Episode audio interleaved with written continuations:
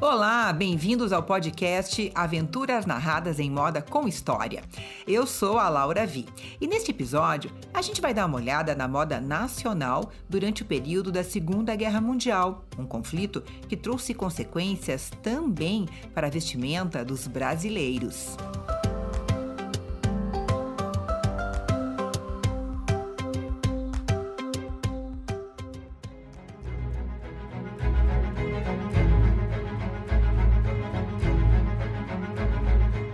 Segunda Guerra provocou a estagnação da economia no continente europeu e, portanto, as exportações de roupas e tecidos de Paris, que era o centro da moda, ficaram paralisadas, principalmente depois da ocupação nazista, a partir de 1940.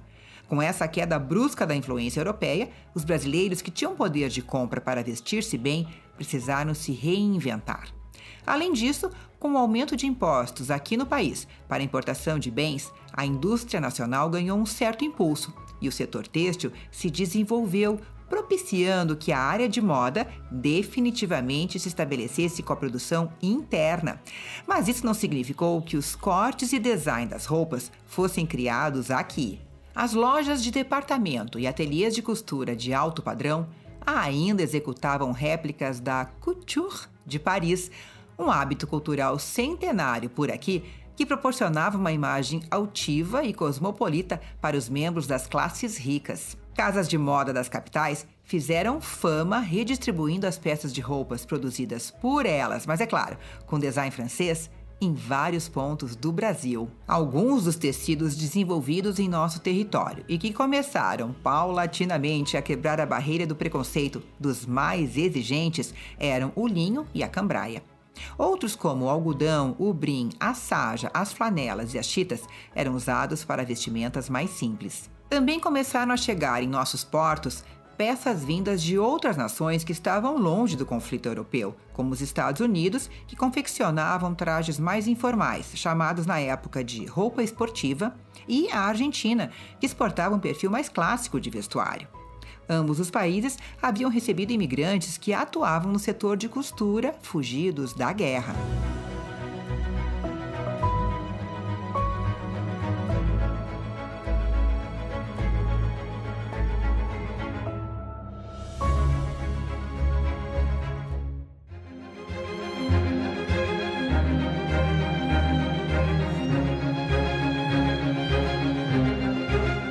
E a tendência feminina que se concretizou nesta época, tanto no exterior quanto no Brasil, foram os tailleurs, uma inspiração vinda dos uniformes militares. Por economia de tecido, os cortes eram ajustados ao corpo. Ombreiras embutidas traziam um ar sóbrio. E as cores neutras do conjunto de saia e casaco exigiam acessórios, como broches e colares, complementados por luvas e bolsa combinando. Chapéus ainda eram um sinal de elegância, assim como os turbantes, que se espalharam nas cabeças das brasileiras, apesar de terem se tornado populares na Europa por um motivo muito pontual. A falta de recursos para as mulheres frequentarem o cabeleireiro, rapidamente solucionada com o efeito prático do turbante. Além disso, com o agora habitual trabalho feminino nas fábricas europeias, era importante proteger os cabelos das máquinas nas indústrias. Outro item de moda consumido de maneira natural no exterior e que surpreendentemente recebeu certo espaço e procura aqui no Brasil foram as peles. Apesar do nosso calor tropical, as mulheres adoravam a possibilidade de possuir um casaco de vison. E as peleterias, ou seja, as lojas que vendiam peles importadas, fizeram sucesso por um bom tempo. Enquanto isso, as nossas malharias iam ganhando força. E para divulgar toda essa efervescência de conceitos e estilos, os desfiles com manequins se reafirmaram como lançamentos disputados pela sociedade brasileira.